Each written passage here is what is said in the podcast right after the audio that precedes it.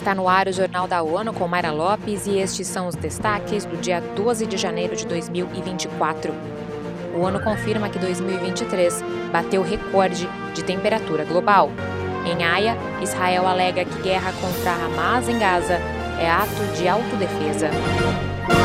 A Organização Meteorológica Mundial oficializou 2023 é o ano mais quente registrado. Dados internacionais confirmam que a média global anual foi 1,45 graus Celsius, com margem de erro de mais ou menos 0,12 graus Celsius. O valor se aproxima cada vez mais de um grau e meio acima dos níveis pré-industriais, o marco limite do Acordo de Paris. A secretária-geral da OMM, Celeste Saulo, alerta que as mudanças climáticas são o maior desafio que a humanidade enfrenta. Para a líder da agência da ONU, é necessário agir com urgência implementando reduções drásticas nas emissões de gases de efeito estufa e acelerando a transição para fontes de energia renovável. Ela explica que a mudança de Laninha para El Ninho até meados de 2023 reflete-se no aumento de temperatura em relação ao ano passado.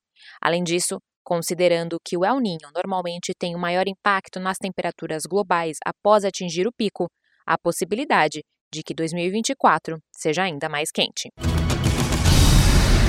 No segundo e último dia de audiências preliminares na Corte Internacional de Justiça, a equipe jurídica de Israel argumentou que buscam dois objetivos militares: erradicar a ameaça existencial representada pelos militantes do Hamas e libertar cerca de 136 reféns ainda mantidos em Gaza. O representante de Israel, Tal Becker, disse aos juízes em Haia, na Holanda, que o país está em uma guerra de defesa contra o Hamas e não contra o povo palestino após os ataques em 7 de outubro. Becker rejeitou a petição da África do Sul ao tribunal, de acordo com as disposições da Convenção sobre Genocídio, para emitir medidas provisórias e ordenar que Israel suspenda imediatamente sua campanha militar em Gaza.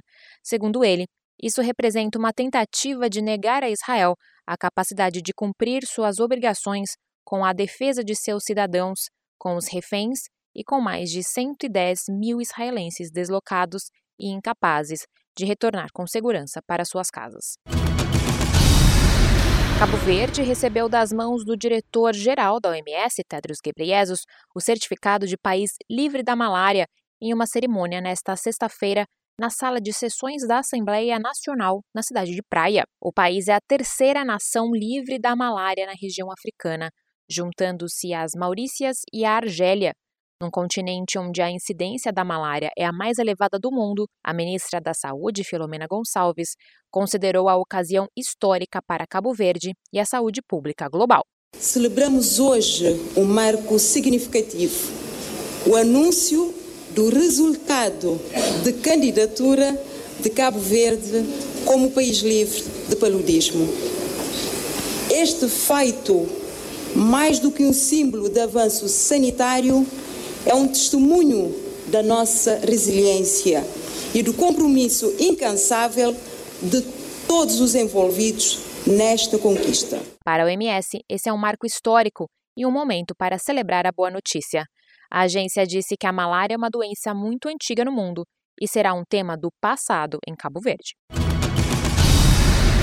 O escritório da ONU para os Direitos Humanos manifestou profunda preocupação com a detenção de várias mulheres e meninas sob alegações de não conformidade com o código de vestimenta estipulado pelas regras do Talibã. Eleutério Guevani tem os detalhes. Em nota emitida em Genebra, o escritório pede às autoridades de facto para reverter rapidamente políticas e práticas que restringem o gozo dos direitos humanos e liberdades fundamentais pelas mulheres e meninas. Grande parte das detenções ocorreram na capital Cabul. A missão da ONU no Afeganistão, UNAMA, aponta outros casos registrados na cidade de Nili, na província de Daikundi. Decorrem investigações de alegados maus-tratos e detenção em regime de incomunicabilidade e de que comunidades religiosas e minorias étnicas teriam sido afetadas de forma desproporcional pelas operações da aplicação da lei. Da ONU News em Nova York, Eleutério Gavan. O escritório da ONU no país está envolvido em discussões sobre o tema com as autoridades de facto, incluindo Ministério para a Propagação da Virtude e Prevenção do Vício.